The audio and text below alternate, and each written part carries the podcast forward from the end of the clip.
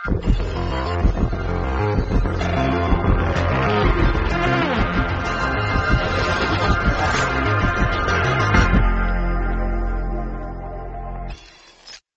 大家好，欢迎大家收听五十一号三部，我是宅男我是海怪。啊。咱们今天给大家聊是《爱死机》的第三季，哎，对，其实早就应该聊了啊，啊，因为发生了一些意外，我们就一直拖到现在了。没办法，啊啊，对对对，毕毕竟家中有事嘛啊。不可抗力。啊，对，不可抗力。其实《爱死机》第三季更新啊，对我来说其实蛮意外的。嗯，因为我没想到它前期的预告，就是前期的广告预热，刚来没多久啊，立马就更新了。按照我们一般的感觉来说是啊，它毕竟要预热一段时间，啊对对才会更新，结果唰哧一下啊突然就更新了。而且更意外的是，第三季的质量明显比第二季要好上不少。嗯啊好得多对，好得多。嗯，尤其是技术力方面啊，其实明显可以看到，因为第二季的技术力还是故事性各方面，我觉得都比第一季要差一些。嗯，而到了第三季呢，其实我觉得技术简直到了惊为天人的程度。嗯，啊各有各的风格。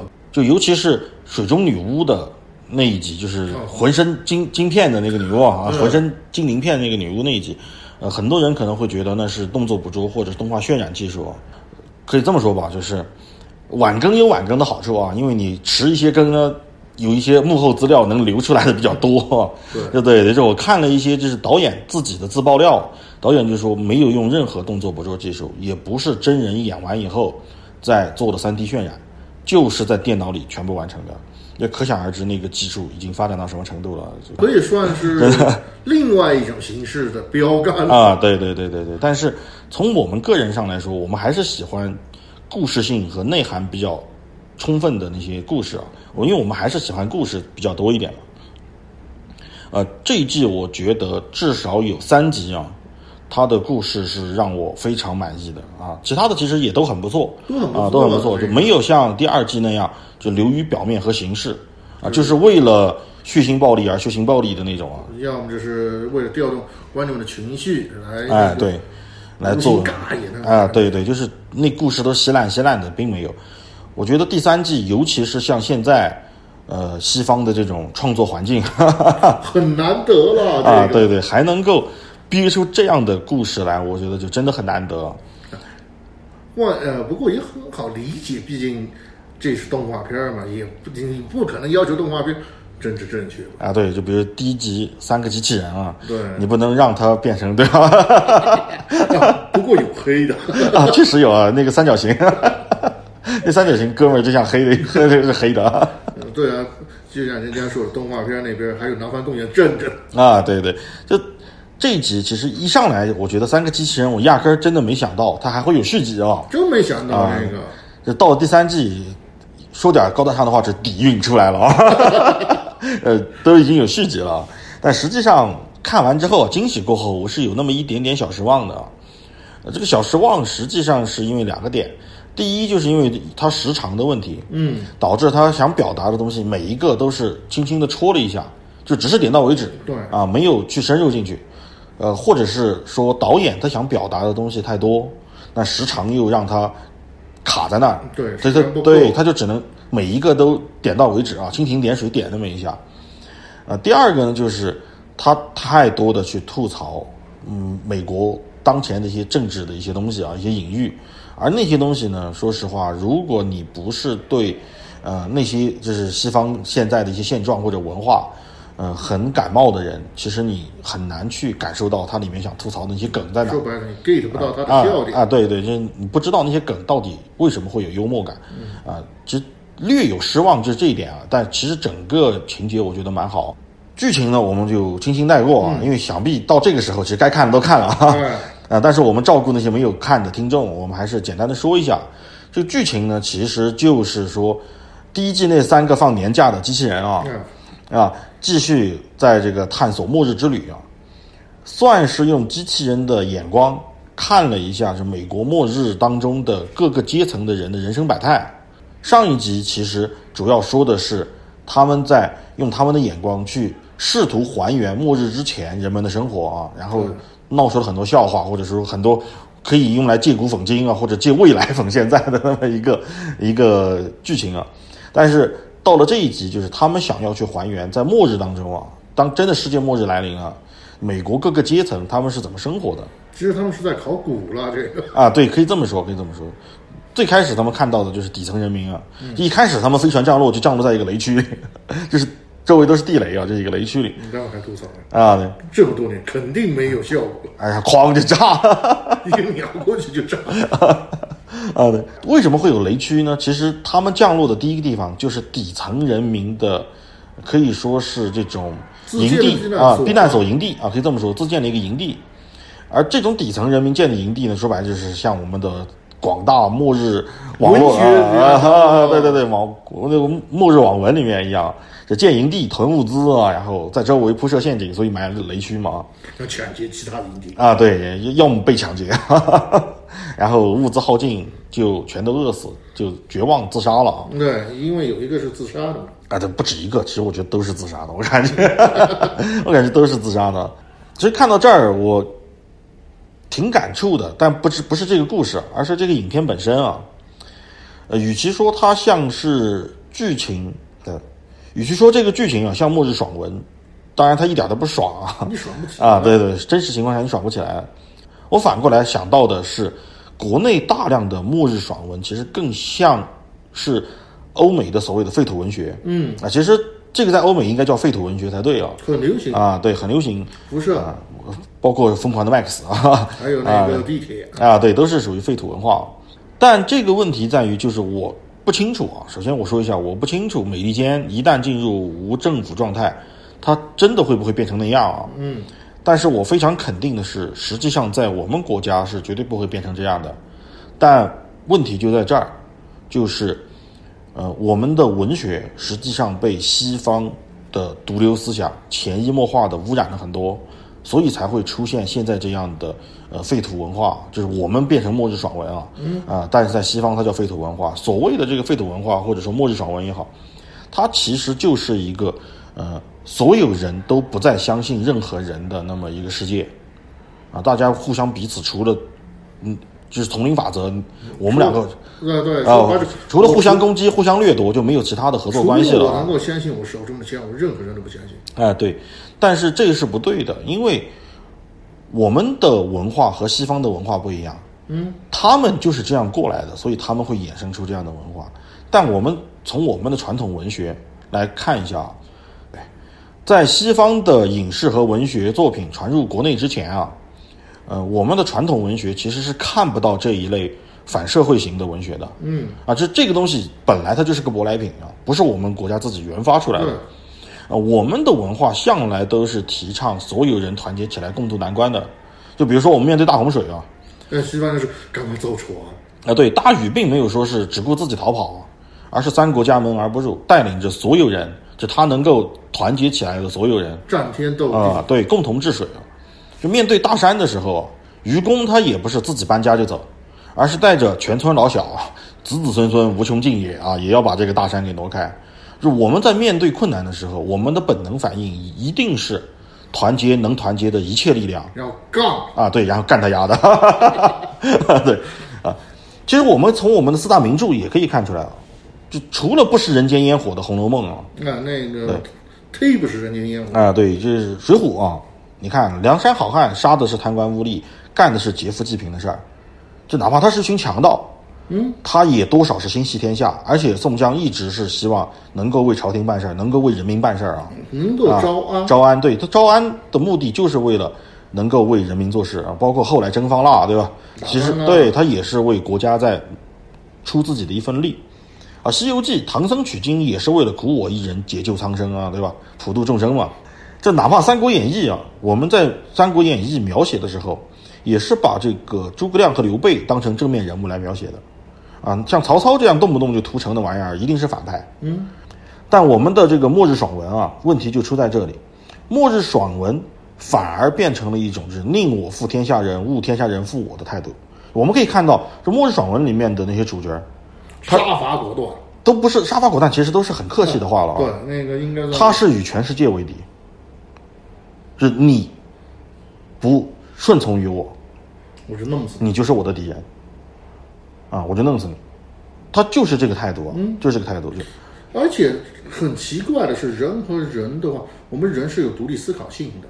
我为什么要顺从你，听你的指挥？而且这个你又又不能从逻辑上面给我个自洽的标，这才是最可怕的。其实他给了，他给了，主角牛逼嘛。这也没错，就像这三个机器人上面说的，你还别说是人了，你人工造的这智能 AI 都那个都反叛了啊，对，都造反了。嗯后来说了啊，造反了啊。呃，但是我们想说的是，就是正是因为这种文化，或者说我们可以展开来说一下啊，就是为什么西方会衍生出与天下为敌的废土文化啊？嗯，其实它的逻辑思想，也就是我们说的我们的末日爽文的核心思想，其实就是资本主义的核心逻辑。啊，马克思其实早就把这事儿说明白了。真的是啊，也就是那句著名的“只要有百分之三百的利润啊，资本敢于践践踏一切人间法律啊”，对我活下去这事儿绝对比百分之三百的利润更重要啊。呢，所以我就可以践踏人间的一切，都不当是法律，甚至道德，甚至伦理，我都可以把把它践踏掉。所以本质上来说，这资本主义的底层逻辑就是不断的获取资源啊，无论这个资源是物质的还是非物质的啊，呃那不重要啊，那不重要，不重要对。。手段更不重要，在资本主义的这个思想里面，重要的只有一个，就是投入产出比。所以，在资本主义的核心逻辑里面，道德是可以根据需求来修改的。那法律当然就更不用说了。通俗来讲呢，就是呃，资本主义的核心价值观啊，就是我们经常说的八个字啊，就是“人不为己，天诛地灭”。嗯就是实话实说，这如果单纯的只是这八个字，其实我还能理解。我觉得我不能接受的是，资本主义存在的前提就是资本可以无限增长，但问题是我们生存在一个存量的世界里面，就是这个星球上它的资源是有一个存量的，总数就那么多。嗯，但是资本主义是建立在这个星球上的资源可以无限，就是我自身的资源是可以无限增长的情况下，甚至哪怕是宇宙，其实都只是一个存量市场，甚至还在不断缩水啊。说不定这个对，啊，以后我们有机会再跟大家说这背后的逻辑，反正很残酷啊。呃，回到主题上来，就说是废土文化其实就是资本无限制的掠夺的一个结果啊，它给你的一个结果。而绕了这么大一圈呢，我们现在回到这个影片本身，就看到那些所谓的生存主义者的营地的时候呢，其实影片里面有一句话让我非常有感触还有就是那个黑哥们，啊，对对，就是那黑三角啊，就是就向来舌头很毒辣的那个机器人啊，说了一句杀人诛心的话啊，他就说，其实生存主义者期待着末日的降临。哦，我们说一下，就生存主义者是什么人呢？其实美国这种人特别多，就是在自己家后院儿建避难所啊，挖一个防空洞什么的，然后囤大量的枪械、武器、弹药，对呃，补给啊。有一个很好玩的那个就是笑话，就是说啊，美国这个又发生那么大了，然后枪支卖脱销了，然后呢铲子卖脱销，为什么要卖铲？要买铲子？我不买铲子，我怎么挖防空是啊，对，啊，对，就是他们修这些东西，就是，但其实说实话，修这些的都是底层人，啊，底层人士，嗯，这才是这个影片里面为什么一开始，呃，所谓的生存主义者，他们建营地也好怎么也好，都是底层的劳苦大众，因为资本导致阶级固化，因为只有这样才能更好保护。自己的资产嘛，就是精英啊，这些巨富啊，那些才能更好保护自己资产，就是让阶级固化，让你不能上来抢我的位置啊，因为他们其实也知道，他们知道的，这是这个是个存量市场。那既然是存量，那最好的方法就是让你丧失和我竞争的能力和机会。蛋糕就那么大，要吃的人很多。我为了保住我的蛋糕，我不可能让你坐到这个蛋糕席位上。哎，对，所以对于底层人民来说，为什么那个机器人会说那句杀人诛心的话呢？就是底层人民认为，只有当这种天翻地覆的末日降临的时候，阶层才会被打破，他们才会有呃翻身斗地主的机会 啊！所以我们可就可以知道，末日爽文也好，什么也好，我们可以看到，包括末日爽文里面，它的主角其实永远都是一个底层屌丝啊。为什么是这样？为什么不是一个巨富啊来做末日爽文？如果是巨富的话，就是爽不起来了。这个对对对，就这个就是这个就是那个大禹治水了。对，其实就是这个原因啊，就是这个原因，就是它背后影射出来的，其实就是人们无力打破阶级，但是呢，又渴又渴望打破阶级的那么一种内心啊。所以我们可以看到，其实这就是一种呃三观很有问题的呃思想方式，就是为了成就我一个人，甚至于我可以拖全世界下水，就是我为了我自己不再是底层，我我走到这个食物链的顶端，对吧？走到阶层的顶端啊，我变牛逼啊，怎么怎么样？就是甚至我可以渴望全世界人都去死。我觉得这种三观好扭曲，真的，反正我是不能接受的，我是不能接受的。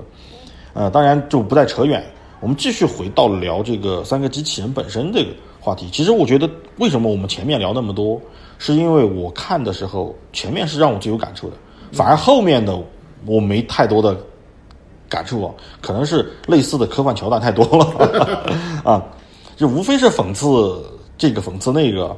就比如说富人啊，穷人看完了，富人对不对？穷穷人看完了啊，对，富人呢就是造了一些，呃，让自己能在末日啊也能够过上舒坦日子的设施，就在一个海上钻井平台啊，把它改造变成一个豪华的这种度假旅游胜地啊。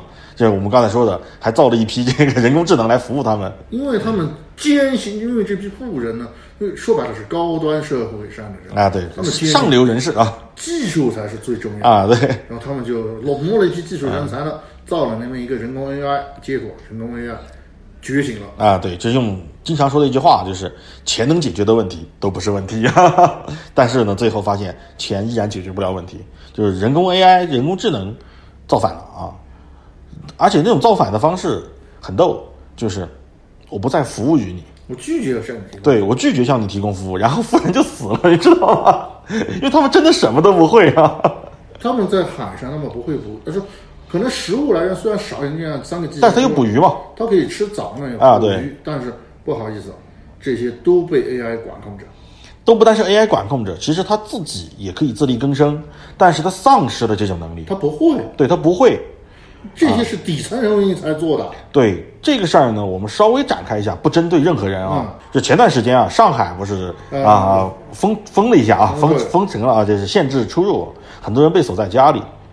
其实他们是有这个很多食物的啊，就社区啊什么的，给他们提供了很多食物的。但问题在于，社区提供的不是外卖，就他你给他，他不会做，他真的不会做。哈 哈就是已经到这个程度，但是你反过来一看，你就觉得哇，这个事好现实，真的，这个事真的好现实。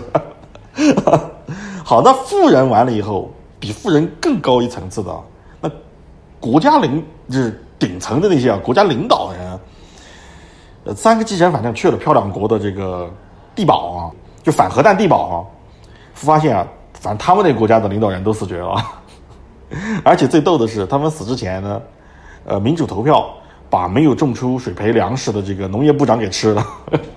因为这个是，因为那一次的话，可能这一次天灾的确很严重。霉菌一来的话，他们虽然做的很好啊的，那个农作物绝收嘛啊，打算就是有完善完整的那个培育设施等等一系列的设施，他们全部都有。但是呢，霉菌一旦入侵的话，那个就农作物绝收。啊，对，然后他们没有做好啊，这个保就是密封的工作啊，霉菌还是感染了农作物，结果呢，呃，一帮领导人屁颠屁颠的，开开心心的进入地堡，一看没吃的，那怎么办？投票呗啊，投票吃谁啊？对，你看农农业部长吃的就是你，啊，其实最后让我笑出声儿的，就是我觉得特别逗的，就是真的不愧是资本主义的产物啊。对，人家说那有没有人那个离开了呢？啊，对，那有对国家领导人在我们的这个思想里面，我们觉得已经是真的是最高端的了啊，最高端的。但是在资本主义眼中，最高端的是巨富们啊。哈 哈巨富啊，对，就前面的富人可能百万级别、千万级别的那些不算巨富啊。啊，说白了是油井站的那些只是中产阶层。啊，对，这不不，这是富人阶层，富人富人阶层啊，富人阶层啊，加上一些那个中产技术人员、对，就是身家可能就是一两个亿的那种啊，银行家，啊，对对对，但是真正的巨富，比如说马斯克那种、啊。首富啊，那些就那么几个啊。啊，他们对对对，他们去了哪儿呢？啊，移民火星啊，不是马斯克这是要移民火星啊。那个很好玩，就是他们那个是发射平台上面架满了那种机枪喷火器的呃火焰喷射器啊，啊，机枪和火焰喷射器，好像是三到还是四艘那个火箭支棱在那，然后很多火箭很多，但是有一艘发射了。然后他们就三个机器人过去看，然后就看就那个情节就回响嘛那种，很多人要去抢火箭或者干嘛，就被那些机枪全部射伤，然后直接烤成枯骨嘛，啊，对，就被火焰喷射器直接烤成骷髅，骷髅还能放着呢啊，还挂着还挂在那个铁网、铁丝网上，还挂着呢 对，啊，结果呢，他们发现，哎，有一艘火箭发射了啊。那发射的是哪一艘呢？一看，啊，确实发射了。然后上去的人是谁啊？火星上确实有人居住啊！一看穿着宇航服的，打开面罩，打开一看，第一集那只猫。那个猫还说：“你以为我是埃隆·马斯克？啊，对，啊，特别逗啊，特别逗。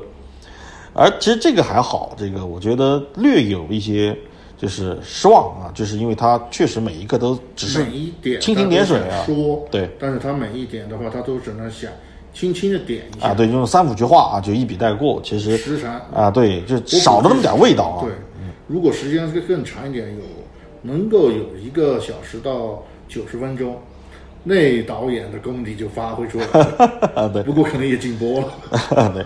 那我觉得全片我个人最喜欢的是第二个故事，就是《糟糕的旅途》啊，《糟糕之旅》那个故事。嗯，后来我看演职人员名单啊，才发现这个制片人啊，制片人是大卫芬奇，那就太有意思了哈！不愧是名导啊，真的确实不愧啊。呃，这部片子我觉得它是很少的能够把故事性、剧情还有内涵处理的恰到好处的片子，就这三样都非常平衡的融入到了一部短片里面。虽然它很短，其实除去片头片尾的话，就十几分钟的时间，嗯，啊，十来分钟的时间，对。但哪怕是这一集啊，哪怕放在第一季，我觉得也绝对是最好的那一类啊。而事实其实也如我所愿啊。后来我看了一下国外的评分啊，在 IMDB 上面，它确实是所有 S 级的单集里面，呃，评分最高的一集啊。嗯，我觉得很难得，尤其在当今欧美这样险恶的创作环境中啊，真的还能有这样的佳作不容易，真的。他是顶住了多大的压力啊！啊，对，因为他最精彩的就是故事，所以我们就延续着这个故事和大家说一下啊。只能剧透了。啊，对，只能剧透，而且我相信其实该看的也该看看的都看了都看了，都看了啊。呃，首先我们说一下，这片头其实一开始就说了，那不是地球啊，是在外星啊，外星球有一艘这个捕鲨船，我记得他们那个鲨鱼叫什么玉雕鲨啊，好像叫这个名字，玉雕鲨。捕鲨船呢上来了一个螃蟹怪啊，二话不说先弄死一堆人啊，哐哐哐先弄死几个，然后呢就掉进了船舱底部，他自己进去的，应该不是掉进去。呃，不好说，其实不好说，我看了好几遍，我看的那上面那个，反正他自己下去，下去可以对，如果他要上来，其实他也有能力上来啊，肯定有那个上面。对对对他就要冲进船舱，然后呢就啊就缩下去了啊，缩下去啊，龟缩下去啊。谁也不知道。啊，对他要干嘛？反正但是呢，船上有那么一个吃人怪物，不是个事儿，那怎么办？众人就开始抽签了，开始民主了啊啊，抽签啊！那谁抽到短签呢？谁下去一探究竟啊？就像你家床底下有个大蟑螂，你晚上你睡得着？啊，对，你怎么都得把它弄死啊！你不去，你不低下头去看一下那蟑螂跑哪？你你敢安心睡觉？对对对，就这个逻辑。而我们说一下，其实很多网网络网络上自媒体啊都在解读这一集啊。呃，我想说的是，这里有个细节，就是抽签这里，其实很多人我发现没有解读到。嗯，剧情到这里的时候，我数了一下，船上有十个人活着，但是呢，船长只做了八个签儿啊。换言之啊，就是他自己和旁边一个，应该是他的大副啊，大副，对他们俩是不抽的，所以船员才造反。啊，就是凭什么让我们八个去啊？你们当官的就是什么，对吧？所以那个就吸血鬼啊最爽的，那个就是要把他给丢下去。哎，对，所以当那对当最壮的那个，呃，抽到短签的时候，反过来就说造反啊，对吧？所以其他八个人也乐意，啊，造就造呗，反正扔的不是我就行啊。而且确实可能这么来看的话，船长做的其实有失公理啊。就为什么你不参与抽签啊？这不公平！啊，对，不公平，不公平。而这个时候船长呢，他就拿着一把刀，应该是一把那种砍刀啊，那种像剑一样的砍刀，带锯齿的，就下到船舱底，就和螃蟹见了一面，但螃蟹没有杀死他，啊，反而那螃蟹挺厉害啊，用一种触角可以控制人的声带，就控制了一个半截儿只剩半截儿的人啊，那个死尸啊，尸体就和他开始谈判，两个人达成了协议。那个螃蟹呢说，让你送我去灰腾岛。我不知道这导演跟大众有什么 过节啊？嗯，啊，这这里第一次就彰显出了这个船长的冷静和缜密的思维，对人物塑造我觉得塑造非常好啊，非常好。呃，首先船长没有慌，第二是他第说跟那个螃蟹说第一句话就是你要想去灰熊岛，那可以，你要满足我两件事儿，第一，你绝对不能杀我因为只有我能控制手这艘船。啊，对你不能杀我啊，如果你把我杀了，这艘船就去不了灰熊岛了，这是第一。第二，嗯，你刚才吃人的时候，那个人身上有一个对我很重要的东西，你把它给一起吃下去了。给你把它 给我弄出来。啊，弄出来，然后这螃蟹就吐出来了，就吐出来一堆那种，呃，哎，撇撒啊，可以这么说，用我们这边的话说，你你不要再说了，那镜头那个的确不怎么好。反正就是最后他往那，哎呀，哎，就是那堆东西里面啊，那堆消化了一半的东西 拿出了一个钥匙，啊，对，拿出这么一个东西来啊，拿着钥匙，然后他就上去了，而且他非常的冷静，这个人就是思维极其缜密啊。他上去以后，别人开门啊，他二话不说，就目光无神啊，呆滞的目光就径直往前走走走，别人都看愣了，看傻了，看神第一，他怎么活着回来？啊对那我们为什么不杀呀？啊，对，这是第一。第二，他为什么这种表情啊？大家就很纳闷儿。然后他就一直走，一直走，走到和所有人拉开足够距离的时候，突然就开始发足狂奔啊！就是这个人真的思维很很缜密。然后就跑到自己的船长室里面，在别人赶过来之前啊，拿出了镇山之宝、镇船之宝啊，手枪。这里给大家说一下，因为当时他发作狂的时候，可能有人反应过来了，向他投掷了砍刀。但是没有没有没有命中命中啊！对对，没有命中那个因为海难的或者是啊对各种一个原因吧命中，他扑，他整个人是扑进他的这个房房间里啊，对。对，然后就拿了手枪，那这是谁谁拳头大，谁是老大，对吧？现在他是拳头最大那个啊。那拳头最大那个灯怎么办？第一个带头造反的，先先把我给他给扔扔给螃蟹吃了啊！而且他做的很合理，本来就是你抽的短枪，对吧？扔你是合情合理的事儿啊。而且你带头造反，我弄死你！啊，把人扔了以后，船长就告诉了所有人他和螃蟹的交易，嗯啊，就说他要去这个灰腾岛啊，但是呢有个问题，就是灰腾岛上有无辜的岛民，这玩意儿上去啊，那一定是那个那个岛民就遭殃了啊，岛上的人无辜的那些人就遭殃了。啊，所有人呢就开始犯愁啊，那怎么办啊？于是呢，船长就提出了自己的想法，他就说：我们虽然往这个灰腾岛前进，就是方向还是这个方向，但是我们不在那个岛停靠，而是穿过那个岛去一个更远的一个无人岛屿。但这么做有风险，啊，这么做有风险，就是因为那个时间太长，可能螃蟹怪受不了饥饿什么的，就会出来再杀人嘛，再吃人啊。这么做是有风险的，所以这一次呢，船长就决定再投一次票，我们再投一次票。哎，讽刺的事情就来了啊！这十个人呢啊，所谓的民主投票，我觉得特别逗，就是这十个人就能决定岛上几百号人的生命啊！你所谓的民主，就真的不知道民主在哪儿？你问过那一岛人了吗？你们就这么决定了？你们这么决定？呃，这事儿真的，反正为什么我说在如此险恶的环境下，这个导演还能够拍出这样的片子来啊？你稍微一细想就会发现。不愧是大卫芬奇啊，嗯，头铁，头真铁啊！啊，这次呢，我们说一下，他们是以不记名的方式的啊。这个船长说了啊，为了避免这个字迹认出来啊，通过字迹把人认出来，那么我们就最简单的啊，圈儿啊，圈儿叉啊，圈儿就表示决定冒险，同意冒险去无人岛，叉就表示我们不愿意冒险啊，去辉腾岛啊。结果出来了以后呢，啊，船长就表示这个。我其实在这个票上做了手脚啊，因为他还没有给其他人看票嘛。他说我做了手脚，发现我们当中有两个懦夫。为什么是两个啊？后面我们会说到。啊，这两个懦夫呢，画了叉，意思就是他画了叉嘛啊。嗯。这两个人决定用无辜的岛民的生命啊，来换取自己生命，然后就一枪啊，就打死了两个黑哥们儿，就把俩黑哥们儿给打死了。但其中一个其实还在之前的。这个和螃蟹的搏斗当中，脚受的伤啊，脚受的伤的啊，对，这俩黑哥们儿就，呃，杀青了。为什么我说他头铁啊？黑哥们儿都敢杀，确实头很铁啊。然后这一船人呢，就貌似就若无其事的就继续航行，因为有两个人喂螃蟹吃了嘛，又啊，螃蟹也有吃的，暂时就是安全的啊。但实则这个船上暗藏杀机，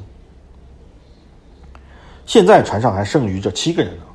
加上船长还有七个人，嗯，呃，死了仨嘛，之前是十个，死了仨，那剩下的六个都想弄死他，都想弄死他，结果，呃，没机会，这船长很很这个敏锐啊，就察觉到了啊，很记得，就察觉到了，察觉到了以后呢，嗯，这个时候没等其他人公开动手，螃蟹怪又开始找他，就告诉他我没吃的了啊。船长说行，我来看看啊，就去底底舱一看，发现王，原来这螃蟹是母的，下了一堆小螃蟹啊，所以肉吃的特别快啊。这底舱已经铺满那种白色的小螃蟹啊，嗯，他上来以后他就开始挠头。就你看到这儿，你会觉得这个船长挺冷血的一个人啊，而且是挺无情的一个人，感觉就像他这个人一定不会有什么好下场。果然啊，到了晚上，除了这个老头以外啊，就是那个大副，可能是个大副啊，除了老头以外，其余的人都决定晚上弄死这个船长。嗯，你你感觉看到这儿，你感觉那五个人要这个大义灭亲了啊，正义啊，对对对，要匡扶正义了啊。结果这五个人过去被这个船长给反暗算了啊，这个船长做了一个假的。一个造型，在这个船舱里，就说白了，用他的那个枕头啊那些啊，那些东西填充，对对对，睡觉睡觉，然后盖被子一盖啊，然后那几个对着那个假人，哐哐哐一通一通揍，一通捅啊，对，结果船长从后面不讲武德的发起偷袭啊，啪啪啪几枪啊，连就把这些人给打死了。我我数了一下，呃，大卫芬奇确实厉害，他打了四枪，这个场景里面打了四枪，有一个人是他用冷兵器砍死的，之前他崩那个壮汉打了一枪。左轮左轮枪里最后还剩一发子弹啊！对，而且很啊，好玩是，他崩那个崩那两个人的时候是让他那个站过来，是就是啊，你先向右啊，对对对对，就是刚开始那俩黑哥们嘛啊，对，让开让开啊！所有人都以为他要崩正面那个小哥嘛，嗯，结果刚好那两个站着一排啊，一枪崩死了啊，一枪崩死了俩，呃，省子弹啊，确实省到家了，算的相当精明啊！真真的看到这个时候，你会觉得哇，这个人真的太狠了。他杀了一船人，只有那个老头啊，就没没没对他下手啊。对，那个老头说：“我不愿意参加啊，他们逼我参加，但是我不想参加。”啊。他说：“那行，我谢谢你啊。”然后就让那个老头帮他一起把所有人的尸体全扔到底舱去喂螃蟹了。而且这个时候，导演很鸡贼的是，已经可以看到辉腾岛了，因为岛上有火光嘛，那说明一定有人居住嘛。看到那个岛了，就是船离岛其实不远，而且船就在驶向这个岛的方向。给你的感觉就是这个船长，就为了想让自己活下来，就决定让这一岛人啊去这个不择手段对去陪葬啊，让让自己活下来。而其他船员呢，为了阻止船长这么做啊，结果都牺牲了啊。你感觉这个，直到最后这一刻的反转，就当所有人都推下去的时候，那个船长就和最后活的一个老头啊，就说了一番话，就说：“我告诉你个实事儿，其实当时。”我说我做的手脚是骗你们的，其实我没有做任何手脚，因为我不需要，因为你们所有人都画了叉。就到这一刻，你再去回过头看他前面所有所做的作为的时候，你会发现，实际上这船上所有人都想要让那个岛的无辜的岛民陪葬，然后让自己活下来，而船长才是唯一一个正道对正道的光，而他很清楚。一对九，他是对不过的，所以他只能用他的智谋，一点一点的把这些人全都弄死，全都弄死。所以最后这一刻，当他说完这句话的时候，他把那个老头推下去了，因为那个老头其实也画了叉，啊，就他觉得这些人都该死，然后就把推下去。推下去以后，他来到底舱，就看到那个大螃蟹啊，就跟大螃蟹说说，呃。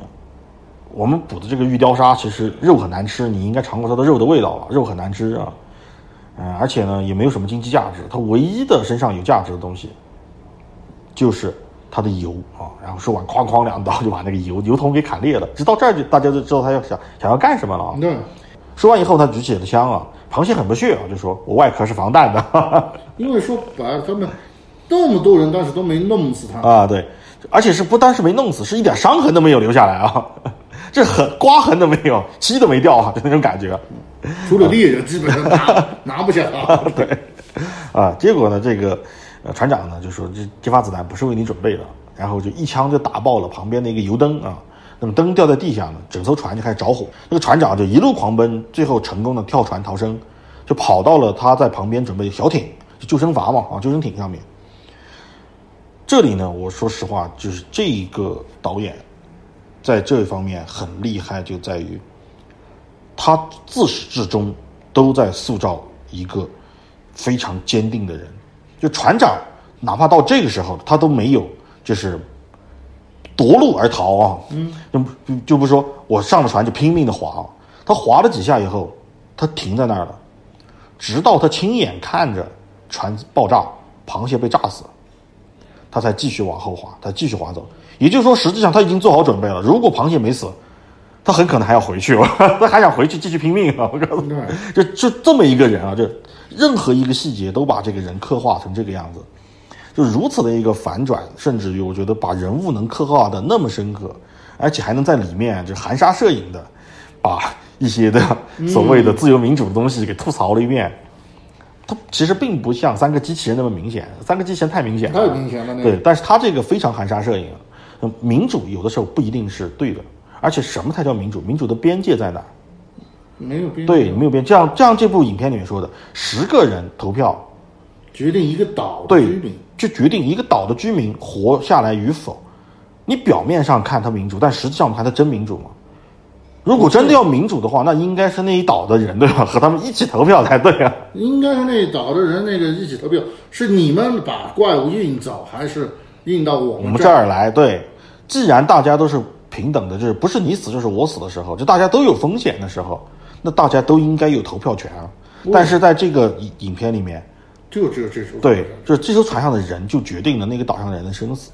其实这就是一种我觉得不那么明显，但是又很赤裸裸的这种呃讽刺。从整个他们那个背景的科技水平上来看的话，那么大一个怪物。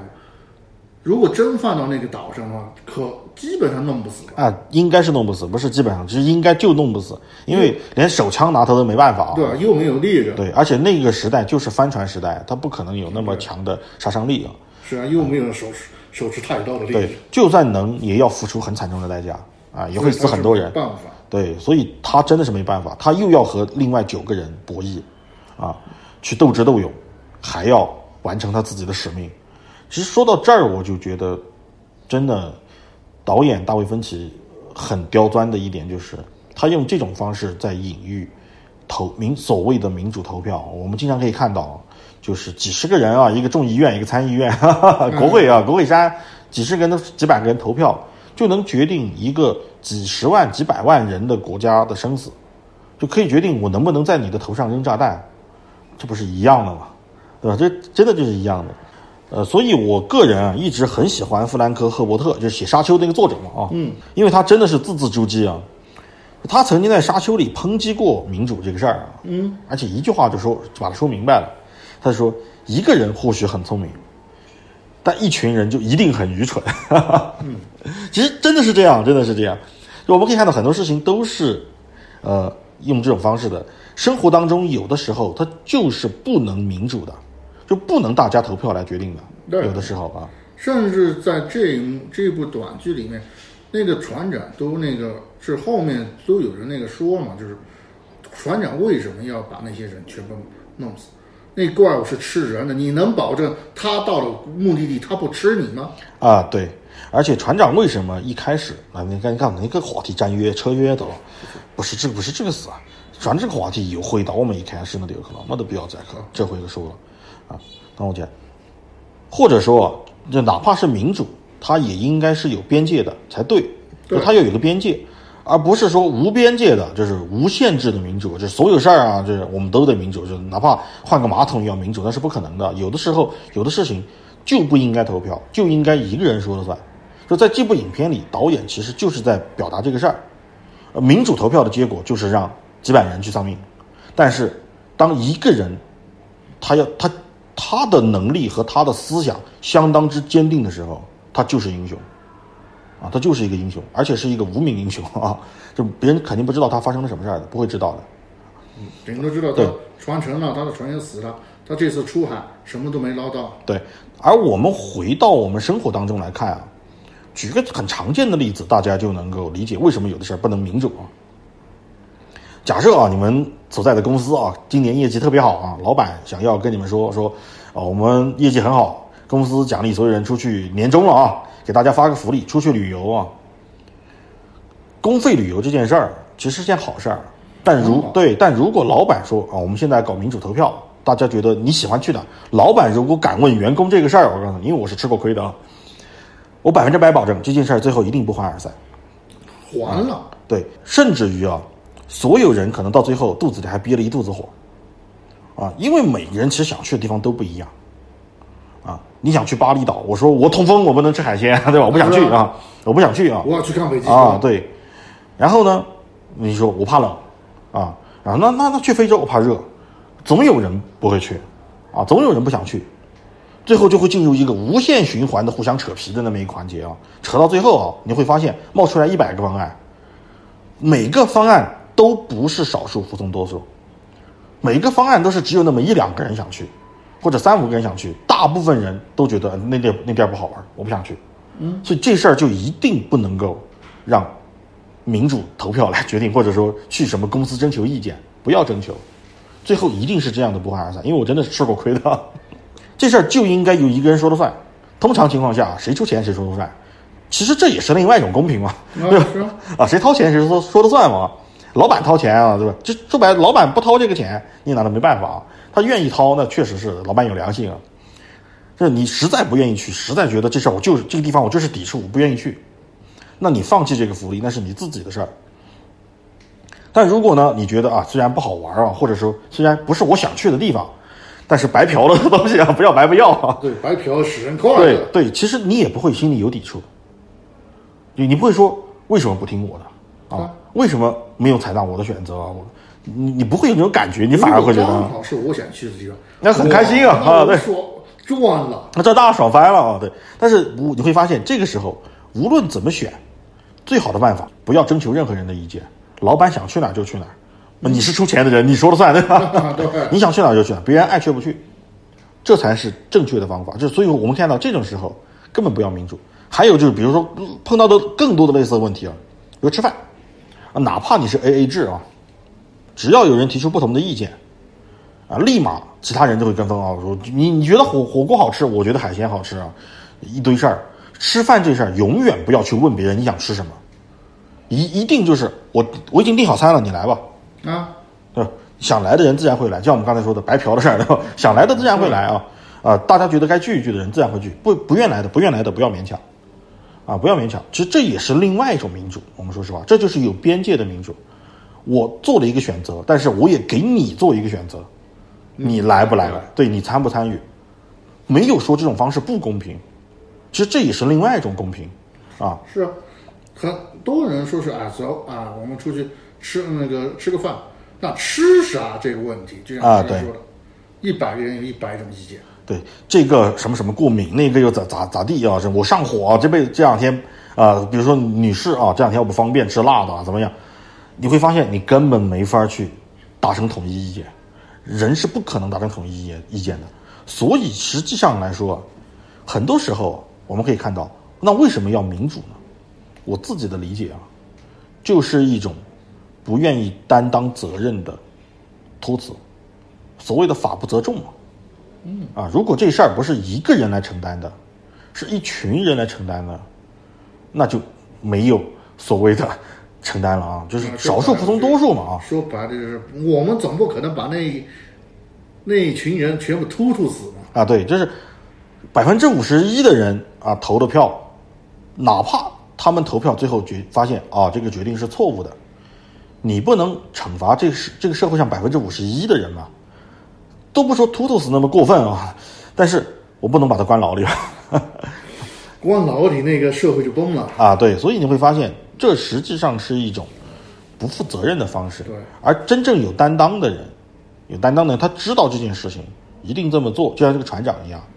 另外九个人，就是所谓的没有担当，想要用这种法不责众的方式，来去让更多的人来损失利益，自己获利的一种的一种选择。是那九个家伙是自私自利，啊而且对背叛了人类，可以这么说。对，尤其人间对，尤其是尤其是当这个事儿不记名，就是我背叛的付出的代价极小，但是收益极大的时候，那么就会像弗兰克·赫伯特所说的，一群人就一定很愚蠢。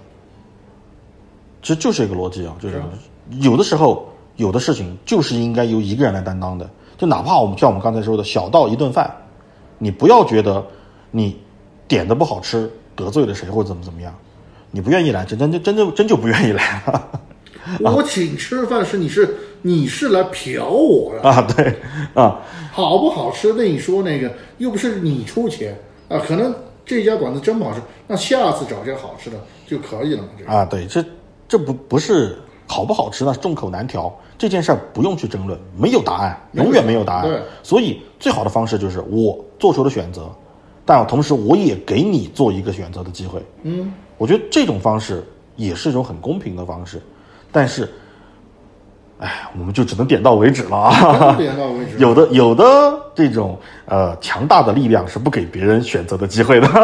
嗯，行，今天时间也差不多啊，我们节目就到这儿了。对，那感谢大家收听，我是廖三顾，我是宅男，我是海怪，咱下期再见。